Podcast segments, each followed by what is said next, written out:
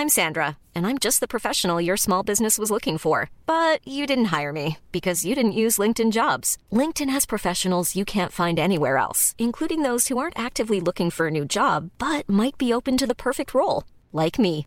In a given month, over 70% of LinkedIn users don't visit other leading job sites. So if you're not looking on LinkedIn, you'll miss out on great candidates like Sandra. Start hiring professionals like a professional. Post your free job on linkedin.com/people today. Heraldo Radio. El dedo en la llaga. Había una vez un mundo en el que nadie creía. Un país de historias inexplicables. Una nación con personajes asombrosos. Santo Tomás tenía razón. Hay que ver para creer. El México increíble, las verdades que duelen, la voz de los que callan, el dedo en la llaga. Infórmate, diviértete, enójate y vuelve a empezar. El Heraldo Radio presenta El Dedo en la Llaga con Adriana Delgado. Mil y una historia me he inventado para estar aquí, aquí a tu lado. Y no te das cuenta que yo no encuentro ya qué hacer. Sé que piensas que no he sido sincero. Sé que piensas que ya no tengo remedio. Pero ¿quién me iba a decir que sin ti no sé vivir? Y ahora que no estás aquí, me doy cuenta cuánta falta me haces. Si te ha fallado, te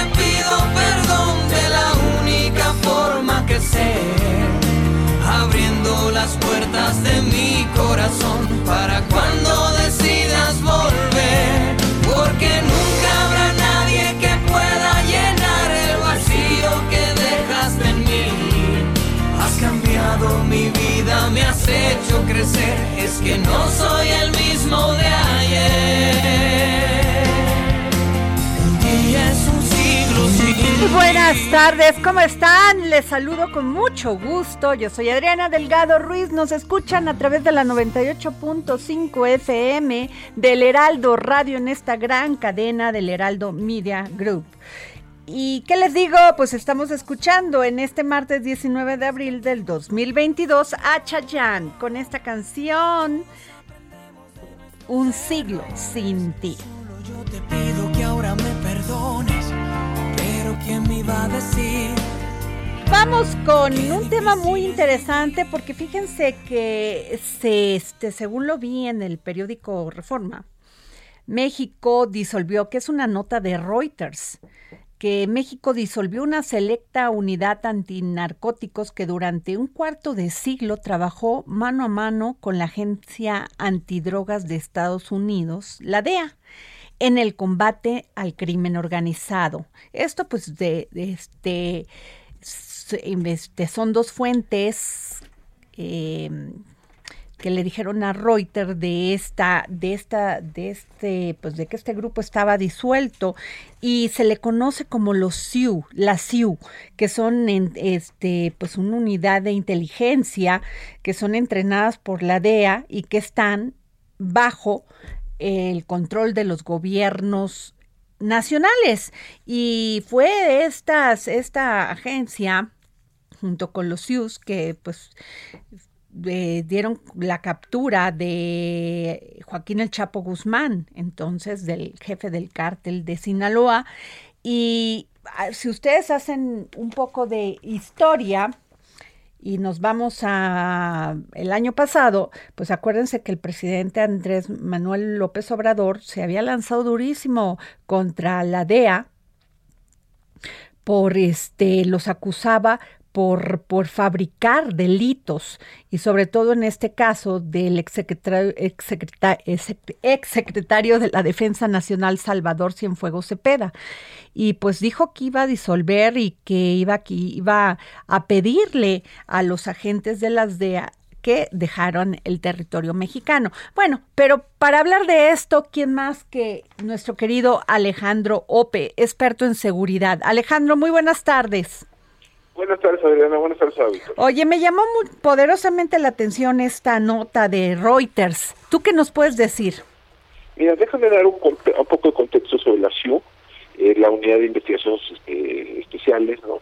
Eh, es una célula relativamente pequeña que operaba desde la Policía Federal, em, de aproximadamente 50, 50 elementos, que era, en efecto, recibían entrenamiento, capacitación y eran y sus y había una, una revisión, un control de confianza realizado por la propia DEA y que en efecto había funcionado de, una forma o de otra en diferentes adscripciones administrativas en, eh, desde 1997. Eh, no hay hasta ahora ninguna confirmación oficial de la nota de Reuters eh, sobre su disolución. Lo que sí es un hecho es que digamos, ese, ese modelo de cooperación ya había sufrido varios golpes en años recientes. Eh, el primero fue la, la, detención de Iván Reyes Arzate, que fue jefe de la CIU, en, eh, durante algunos años de tanto Eugenio Calderón como el de Peña Nieto eh, por presuntos vínculos con el narcotráfico. ¿no? Fue, fue detenido, fue procesado, fue a la cárcel y luego fue vuelto de, fue detenido de nueva cuenta y acaba de ser sentenciado. Y, probablemente sea testigo en el proceso que se le sigue a, a General García Luna. Eh, eso ya había dado un golpe. Eh, de ninguna manera, de ninguna manera, eh, había habido una, una nota de, de ProPública. ProPública es una eh, eh, es una organización dedicada al, periodismo de investigación no de, sin, fines de lucro. Estados Unidos, eh, un reportaje muy amplio de Ginger Thompson, que fue eh, corresponsal de Estados Unidos en México, em, en el cual señalaba que fue una filtración que vino de la CIU a los Zetas en 2000, en 2011 lo que habría estado detrás de la masacre de Allende en Coahuila en, ese año, ¿no? que luego formaría parte del sería el tema de una película que se, proyectó en Netflix el año pasado que se llamaba Somos. ¿no? ¿Mm? Eh, eh, o sea, ya ya había ya ya enfrentaba ya ya problemas esto, ¿no? Y también la, la disolución de la, de la Policía Federal en 2019 eh, en 2019 también había había generado pues, un problema de dónde se iba a escribir ahora ahora esta esta unidad, unidad de, sí porque estaba inscrita en la fisca, en la, eh, dentro de la fiscalía general no no no, ¿No? originalmente era la policía federal era la policía federal era la policía federal estaba, estaba en la policía ah, federal sí. okay eh, de hecho o sea era estaba dentro, era eh, eh, administrativamente dependía de la división antinarcóticos de Policía Federal. Em, ahora, no sé, eh, y luego, digo, es, es, es de creerse que supones que esto se quedó en la Guardia Nacional. Como, eh, menciona, no hay todavía confirmación oficial que en efecto ha, habido una, una disolución de este, de este grupo. Eh, es eh, es cierto que, la, actual administración ha sido más reticente que las anteriores a colaborar con la DEA en las tareas específicas que llevaba a cabo este tipo de, este tipo de, unidades, que era eh, la detención, eh, la, bueno, la búsqueda y detención de eh, capos del narcotráfico, de cabecillas, de lo que llaman blancos de alto, de, de alto impacto. ¿no? Esto, pues, el gobierno ha sido pues, bastante explícito en señalar que no es, su prioridad eh, y, muy probablemente eso también debilitó, debilitó el, eh, las, eh, el imperativo a la cooperación, ese tipo de cooperación. Eh, añade esto checar sin fuegos, ¿no? Uh sin fuegos que generó una tensión notable entre los dos gobiernos y que trastocó, trastocó varias, varias eh, formas de colaboración que había habido desde hace muchos años. Claro. Eh, eh, sí, No, pero a ver, me acuerdo de una entrevista que le hizo el país a, a Mike Vigil, es jefe de operaciones internacionales de la DEA, y él hablaba en esa entrevista de, de esto que decía el presidente, que la DEA había fabricado estos, este expediente contra Cienfuegos, y ahí también mencionó el posible cierre de la CIU, o sea, de este trabajo coordinado que hacían con la, con, con la DEA. Es, no, sí, es, es correcto, digo, no, no, no tengo razones para desmentir el la nota de la nota de Reuters o la versión de Vigil, pero no no hay no hay todavía confirmación oficial. No, yo creo que de cualquier manera si si no se cerró ciertamente ha, reducido su la, intensidad de su trabajo. Eh, era el, es el canal por el que se, se utilizaba para, por ejemplo, compartir inteligencia, información de inteligencia de parte de Estados Unidos sobre eh, cabecillas del narcotráfico, sobre redes de, de, tráfico de drogas en Estados Unidos, Ahora, eh, ¿esto qué significa en un tema de seguridad, este Alejandro? Porque, pues, él dice, significará más drogas yendo a Estados Unidos y más violencia en México. Pues digo, no, eh, eso habrá que verse, pero yo no, no, estoy muy seguro que la CIU fuera muy muy eficaz para frenar el flujo, era muy, sí era eficaz para detener a, a capos del narcotráfico, pero ese no, no, esa no, no necesariamente era la mejor herramienta para, para detener el flujo o para frenar la violencia en México. Eh, ah, ciertamente dificulta la cosa, o sea, si en efecto se confirma, eh, habría, ciertamente dificultaría la, algunas formas de colaboración con el gobierno de Estados Unidos en, materia de combate al narcotráfico. ¿no? Eso, eso yo creo que sí. Bueno, pero en, eh, Es, es, inevitable, va a ser mucho más difícil que compartan información. ¿Por qué? Por, ¿Cuál era la lógica detrás de esto? Detrás de, una formulación. Es que no confían, o sea, la lógica detrás de esto es que no confían en las instituciones mexicanas, ¿no? O sea, y, necesitaban garantizar, digo, para ellos tener la garantía de que las, los oficiales, los funcionarios que estaban recibiendo la información fueran confiables. Y por lo tanto ellos hacían su propio proceso no de verificación eh, eh, y de control de confianza. Híjole, eh, pues complicado, ¿no, Alejandro? Por esta ola de violencia que estamos viviendo al interior de esta, de este país, en varias, en varios estados, en varias ciudades muy focalizadas, donde se ha recrudecido esta violencia terriblemente y además que tiene que ver con los derechos de piso, con el narcotráfico y con todo esto, ¿no? Una parte tiene que ver con, el tráfico de drogas, otra no. Eh, de nuevo es eh, yo creo que sí hay que pues, problematizar no este tipo de, de, de, forma de, de, cooperación y en particular si la captura de cabecillas o sea eh, eh, en ausencia de capacidades para procesar a la red completa a la red criminal completa es la mejor manera de es, la mejor manera de tanto de, desmantelar a a raíz de narcotráfico cómo reducir violencia en México. ¿no? que se ha escrito mucho, no por ejemplo, sobre el efecto desestabilizante que puede tener ¿no? la captura de cabecillas. Eh, pero bueno, habrá que ver, habrá que esperar eh, una continuación oficial, eh, habrá que ver si esto es sustituido por algún otro mecanismo de cooperación entre, entre, México y Estados Unidos en, esta materia. Eh, y, y, bueno y abre, y ver si cuáles son cuál es la implicación la implicación eh, para la cooperación más amplia no con Estados Unidos más allá del tema seguridad muy bien. Pues muchas gracias Alejandro Ope. Gracias como siempre por tu opinión profesional y conocedora en estos temas. Gracias. Muchísimas gracias Adriana. Muchas gracias gracias. Bueno pues fíjense que ayer o sea hoy cuando vi esta nota me fui de espaldas porque, fíjense nada más, al menos cinco mil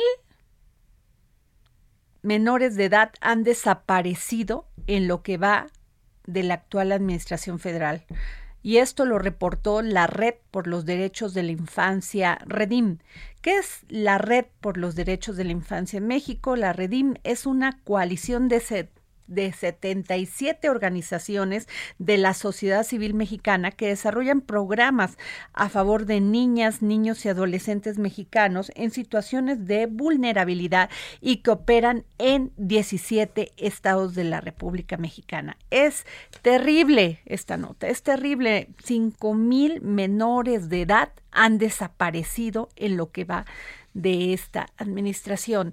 Eh, y tengo en la línea a Tania Ramírez, directora de la Red por los Derechos de la Infancia en México. Tania, ¿cómo está? Muy buenas tardes. Hola, ¿qué tal, Adriana? Buenas tardes. Un gusto estar con, con, ustedes, con su auditorio. Tania, esto es durísimo y terrible. O sea, ¿cómo es posible que cinco mil menores de edad hayan desaparecido? Y este cuántos se han encontrado, cuántos este digo, cuáles son las cifras. Sí, eh, en realidad es un informe eh, breve pero con suficientes datos que le hicimos llegar al Comité contra las Desapariciones Forzadas de la ONU en noviembre del año pasado, que como saben hizo eh, su primera visita a nuestro país.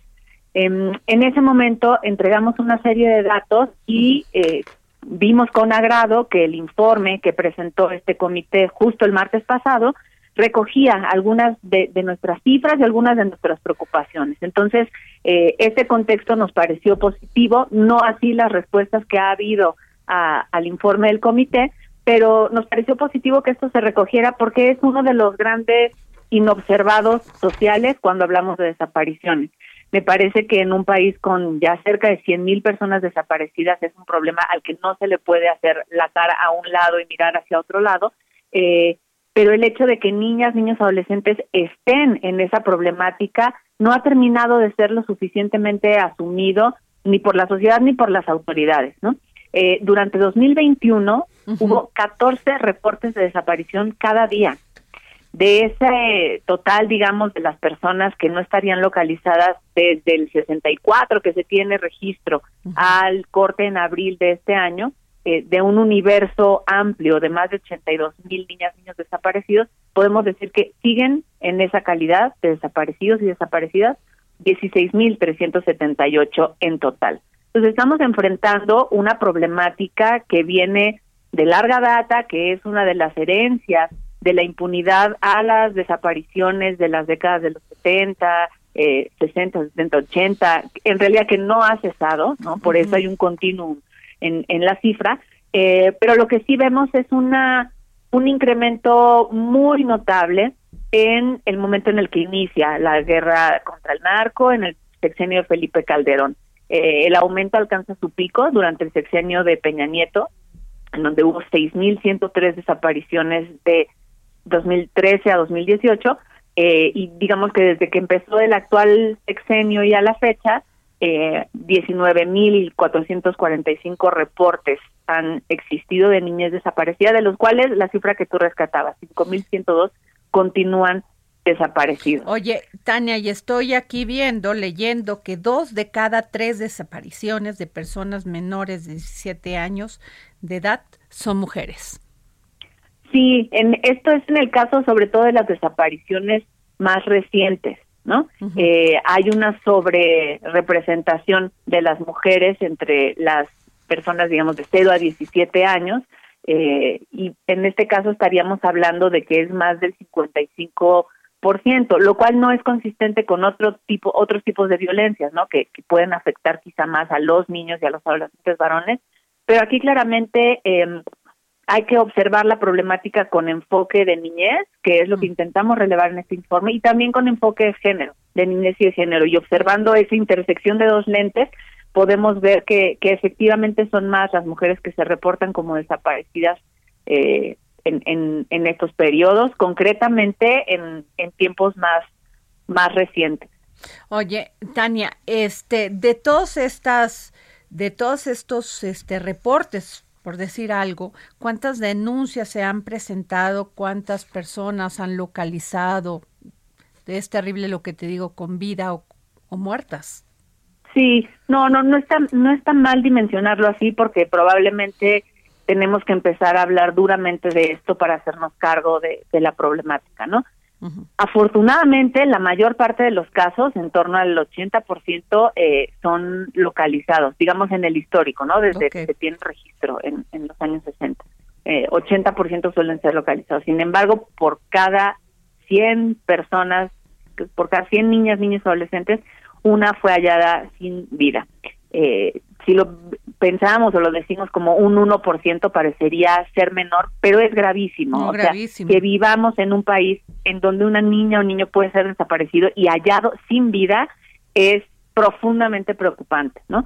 Eh, y digamos que en, en total, en términos generales, en los tiempos más recientes, este 20% que seguiría sin ser localizado está incrementando. Lo que observamos un poco es que el diferencial entre quienes están siendo hallados antes era amplio, ¿no? Eran solamente un 20%, digamos, quienes no eran hallados y continuaban desaparecidas, pero ahora ese rango se está ampliando y acercándose hacia el 30%. Entonces, no solamente estamos frente a una crisis de desapariciones, sino también hacia una crisis en la localización de esos niños y niñas, y es por eso también que, que tomábamos la oportunidad de este informe de Naciones Unidas para relevar estos datos, porque ahí están contenidas varias recomendaciones que el Estado mexicano debería atender.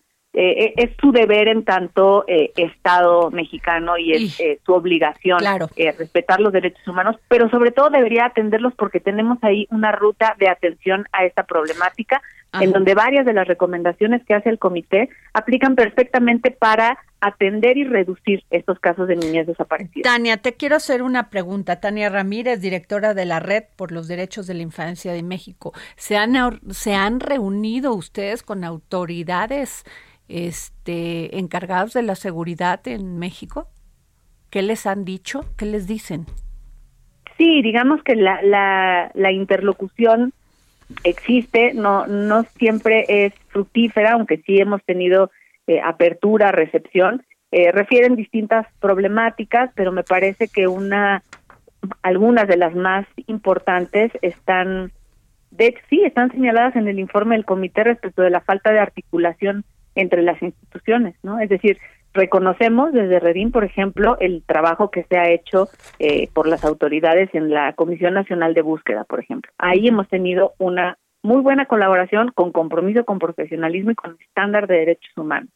Sin embargo, no podemos decir lo mismo cuando eso tiene que ver con eh, una fiscalía general o con las, algunas fiscalías en los estados eh, y tampoco con el actuar de, los jueces o de las juezas, ¿no? Eh, 36 sentencias únicamente acercándonos a las 100.000 personas desaparecidas, pues esa es una impunidad institucionalizada, ¿no? Y esa impunidad eh, tampoco abona a que esta numeralia y esta, esta grave situación que intentamos retratar se vaya disminuyendo, ¿no? Entonces, por eso es que queremos salir con toda la contundencia a hablar de que este es un problema que tenemos que agendar como una de las preocupaciones más urgentes y mayores en lo que tiene que ver con la vida democrática y con la vida en general de nuestro país. Claro. Niñas, niños, adolescentes no pueden estar eh, siendo desaparecidos y que esto quede impune e inatendido. Claro. Pues muchas gracias, Tania. Te agradecemos que nos hayas tomado la, la llamada para el dedo en la llaga. Gracias, Tania Ramírez, directora de la Red por los Derechos de la Infancia en México. Muy grave lo que está sucediendo. Sí, muchas gracias a ustedes. Déjame solo decir una cosa. Por favor. El, el fin de semana en la ciudad de Monterrey eh, falleció y fue enterrada doña Rosario Ibarra de Piedra. Eh, legado importante eh, en, claro.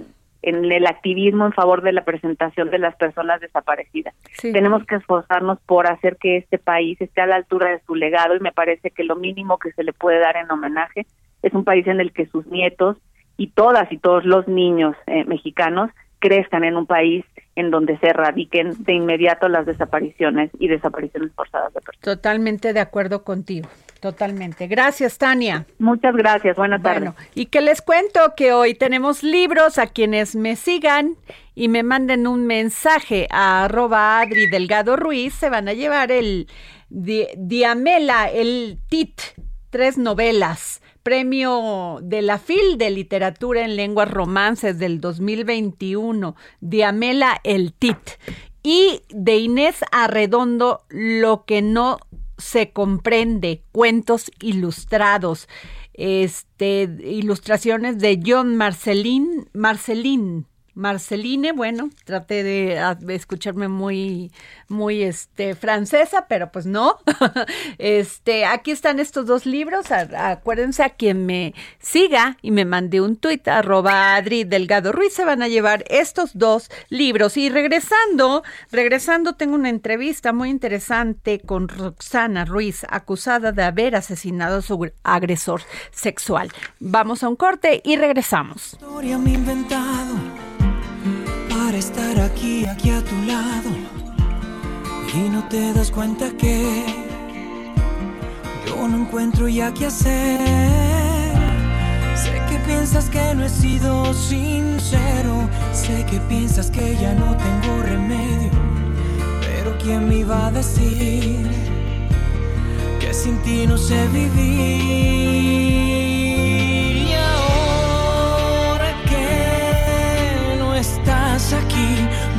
Cuenta cuánta falta me hace. Si te ha fallado, te pido perdón de la única forma que... Sigue a Adriana Delgado en su cuenta de Twitter, arroba Adri Delgado Ruiz. Además, te invitamos a enviar tus opiniones y comentarios en texto o por mensaje de audio a través de WhatsApp al 55 2544 3334. Y si quieres escuchar El Dedo en la Llaga de El Heraldo Radio, en cualquier momento y donde quiera que te encuentres, descarga el podcast disponible en Spotify y iTunes. Heraldo Radio. Hiring for your small business? If you're not looking for professionals on LinkedIn, you're looking in the wrong place. That's like looking for your car keys in a fish tank. LinkedIn helps you hire professionals you can't find anywhere else, even those who aren't actively searching for a new job but might be open to the perfect role. In a given month, over 70% of LinkedIn users don't even visit other leading job sites. So start looking in the right place. With LinkedIn, you can hire professionals like a professional. Post your free job on linkedin.com slash people today. HCL se comparte, se ve y ahora también se escucha.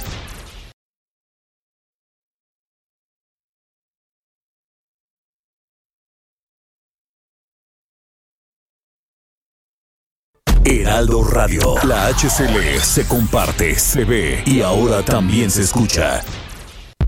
Sigue a Adriana Delgado en su cuenta de Twitter en arroba Adri Delgado Ruiz. Y envíanos tus comentarios vía WhatsApp al 55 25 44 33 34 o 55 25 02 21 04.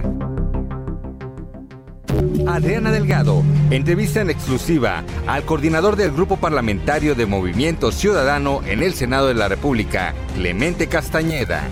Eh, en las encuestas, ya se están haciendo encuestas para ver quiénes tienen las mejores, este, pues, quiénes tienen las tendencias ya para ser precandidatos o candidatos de su partido. Entre ellos está Luis Donaldo Colosio, presidente municipal de Monterrey. ¿Ustedes ya lo ven como un futuro candidato de Movimiento Ciudadano a la presidencia de la República?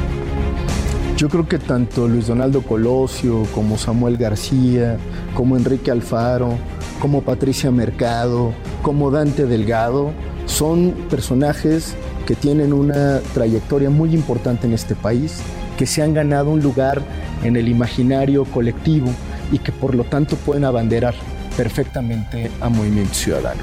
Yo no encarto ni descarto a nadie porque pasa por sus propias decisiones personales. Jueves, 11 de la noche, El Dedo en la Llaga, Heraldo Televisión.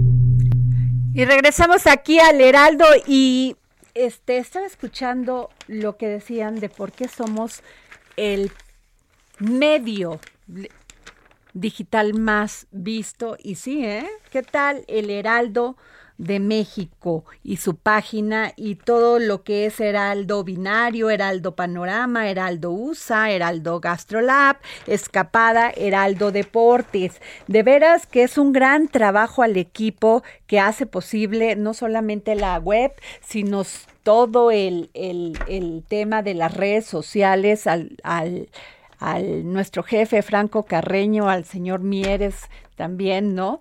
A este, a Cristina, Mieres, pero sobre todo al gran trabajo que ha realizado el señor Armando Casian y a todo su equipo. Muchas felicidades. Fíjense nada más. En Instagram somos, ya tenemos 33.069 visitantes únicos. Este, a ver, pero el primer lugar en la lista de usuarios únicos en, el, en Estados Unidos al primer semestre del 2021. Este, y así cifras verdaderamente impresionantes, ¿eh? 70 millones de usuarios únicos, 156 millones de páginas vistas al mes, que tercer sitio entre las páginas de noticias e información con 22.790 visitantes únicos. O sea, es verdaderamente impresionante el crecimiento que ha tenido el Heraldo de México este, y toda su plataforma. La verdad, muchas felicidades a todo el equipo de grandes profesionales. Y nos vamos con un caso que me llamó poderosamente la atención, porque fíjense que Roxana Ruiz es una joven de 22 años, originaria de Oaxaca, acusada de haber asesinado a su agresor sexual en mayo del 2021 en el Estado de México. Después de haber permanecido nueve meses en prisión, ahora podrá continuar su proceso en libertad luego de que un juez federal le otorgó la suspensión provisional de mandato de prisión preventiva dictada por el tercer tribunal de alzada en materia penal de Texcoco. Esta decisión responde al juicio de amparo promovido por la joven imputada por homicidio simple con exceso de legítima defensa. Y tengo en la línea a Roxana Ruiz. ¿Cómo estás, Roxana? Hola, muy buenas tardes. Mm, pues me encuentro bien. Estoy bien. Lo que has pasado no ha sido fácil. No, la verdad es que no. Este, ha sido muy desgastante. Eh, eh, nueve, nueve meses estuviste en la cárcel, Roxana, y ahora se te permite que sigas eh, todo este proceso en libertad. Sí, eh, me ingresan el 11 de mayo del 2021. Eh, me, me dan la oportunidad de seguir mi proceso en libertad en febrero, el 16 de febrero del 2022 y nuevamente eh, quieren volver a encarcelar y, y, por eso fue la audiencia de, ayer lunes 18 este entonces igual ayer eh, admitieron nuestro bueno admitieron este que yo siga en libertad en lo que se resuelve el amparo Ajá. exacto pues me da mucho gusto, Roxana, que, que puedas seguir este proceso en libertad, porque así como tú, muchas mujeres han sido abusadas sexualmente y nada más son cifras. Sí, pues no solo eso, sino este eh, la violencia contra la mujer es, es muy intensa, violencia física, emocional, psicológica, verbal, y violación sexual, bueno, violencia sexual, este y pues también sufrimos eh, violencia institucional, eh, porque como lo dices, en los nueve meses que estuve dentro de prisión, conocí a muchas chicas, eh, las cuales ni una ha sido juzgada con perspectiva de género, y, y eso es muy injusto de parte de las autoridades. Qué interesante esto que dices, que, que, que también se tome en cuenta la perspectiva de género, porque muchas actúan por defender su vida. Sí, así es. Eh, yo conocí un caso eh, adentro de prisión de la señora Ivonne, perdón, no me sus apellidos, ella falleció por no darle la atención este, médica correspondiente cuando eh, se infectó de COVID, entonces murió por COVID. y, este y a ella la sentenciaron 40 años por matar al tipo que estaba violando a su hija. Entonces, como ese tipo de injusticias, como la que estoy pasando y muchas más que si nos ponemos a investigar serían demasiadas. ¿se ha hecho poco para apoyar a todas estas mujeres, Roxana? Pues de parte de la justicia creo que hemos visto, pues sí, muy poco o nada, no podremos decir. Este, ahorita este avance, por así decirlo, en el caso ha sido por la presión social que hemos hecho para que las autoridades trabajen como tienen que tiene que ser a base de nuestros derechos porque si bien es de, es cierto cuando a nosotros nos detienen o, o, cosas así. Lo digo por mí estamos sin saber cuáles son nuestros derechos sin saber este qué pueden hacer y qué no pueden hacer sobre nosotras. Y y abusan de eso no abusan de su poder es lo que quiero decir. Y tú actuaste en en defensa. Claro, y bueno, me juzgan por lo que lo que eh, pasó, lo que supuestamente hice. Eh, Fue defenderte. Sí, por defenderme me juzgan, por defenderme me quieren este, tener en prisión, por, por defenderme me quieren, pues, pues sí, me, me catalogan como un peligro para la sociedad, y cual no es así. Yo no voy por este por la calle mm, agrediendo a las personas, matando a las personas, este, y, y pues es eso.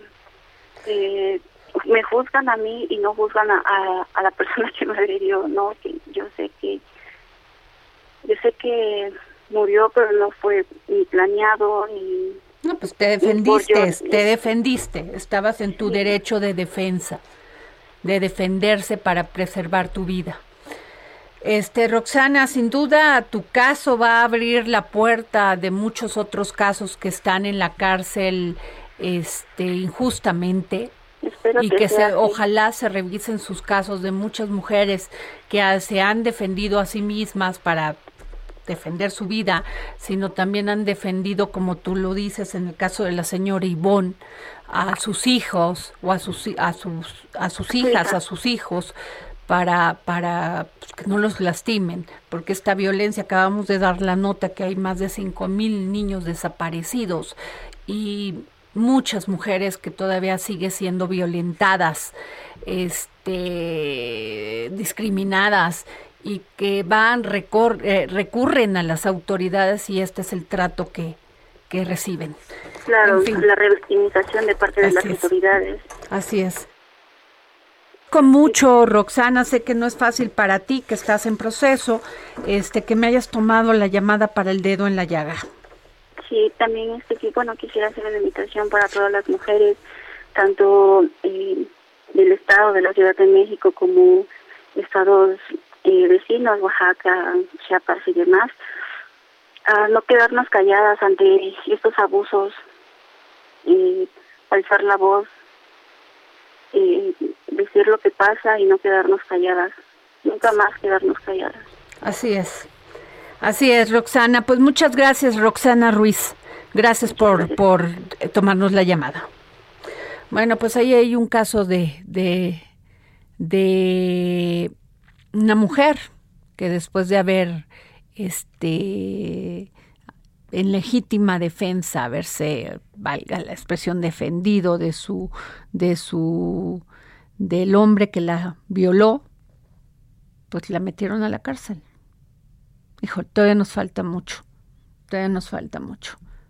Y bueno, nos vamos a mi columna porque hoy en el Heraldo de México este puse Litiomex Mi columna se, se, trata de todo este tema que ayer platicábamos aquí en el programa de El Dedo en la Llaga Radio sobre el tema del litio y qué tan, tan, este, aunque ayer se pasó, ya pasó la ley minera, que todavía va a pasar al Senado, este, y se va, me imagino que a discutir, pero ya es un hecho pues sí tiene sus resquemores, ¿eh? Se lo dejo en voz de Denise Cuadra.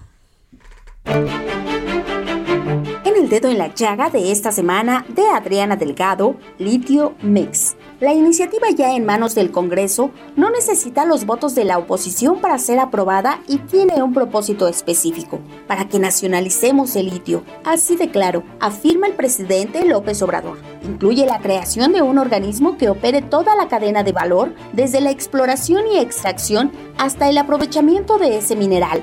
La causa, justo la misma que movía a la ahora fallecida reforma eléctrica los abusos de grandes empresas, sobre todo extranjeras, al amparo de regulaciones laxas y corrupción de funcionarios. En este mismo espacio, he puesto el dedo en la llaga sobre situaciones como los 7.800 millones de pesos en que la empresa canadiense Bacanora Lithium vendió a la China Ganfeng Lithium su concesión en Sonora, sin beneficio alguno para los mexicanos. Operación avalada por la Comisión Federal de Competencia Económica luego de que esa licencia había sido otorgada inicialmente en el gobierno de Enrique Peña Nieto y la gestión sonorense de Claudia Pavlovich. El problema es que la cuestión está muy lejos de ser simple. La iniciativa de reforma a la ley minera no prevé mantener las concesiones ya otorgadas, lo que abriría la puerta a demandas millonarias y amparos en juzgados. Actualmente hay 36 proyectos concesionados en México a 10 empresas que de hecho no han llegado al punto de la extracción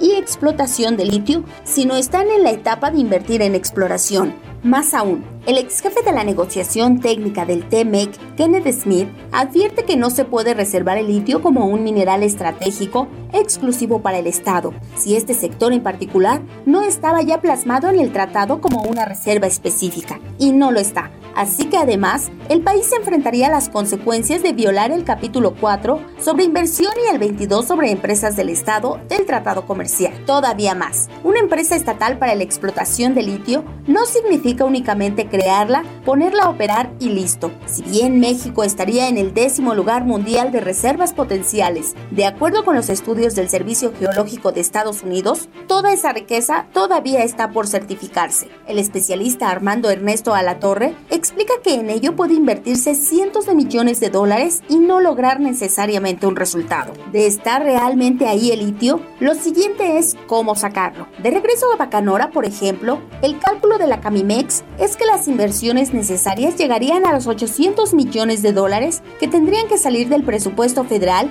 con un costo de 4 mil dólares por tonelada de litio, que si se vende actualmente en 10 mil no suena mal. Pero se trata de un mercado internacional mucho más volátil que el de los hidrocarburos. Asumiendo que se logre la extracción de litio, otro gran punto a considerar es que la tecnología para lograr la pureza necesaria no se compra en la ferretería. Son muy pocas las instancias especializadas que la poseen, lo que de cualquier manera nos llevaría al esquema que se usa en el petróleo, la subcontratación. Para ilustrar con números toda esa complejidad, en 2021 México exportó únicamente 99.786 dólares en carbonatos de litio e importó 4.7 millones de dólares de acuerdo con el sistema de información arancelaria vía Internet. Queda claro, hay que hacer algo con el litio, pero ¿estatizar es realmente la solución? Conocemos al gobierno como empresario. Idealmente, esta es una nueva oportunidad para que haya un diálogo serio que encuentre las soluciones que realmente necesitamos. En voz de Denis Cuadra.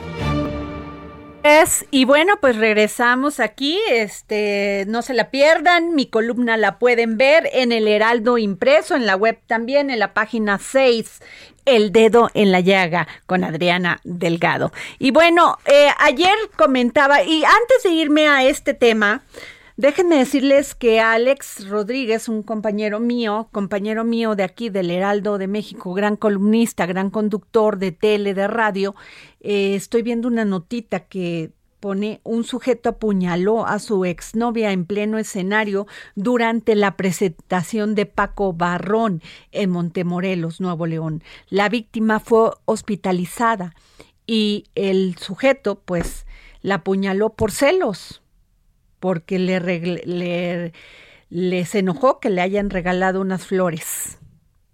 Ahí está la violencia contra las mujeres. ¿Qué tal? Bueno, este, y fíjense que ayer comentábamos de este tema que a mí en especial me causa una gran sensibilidad y es el tema de el trato, el maltrato hacia los animalitos, hacia los animales de compañía, que bueno,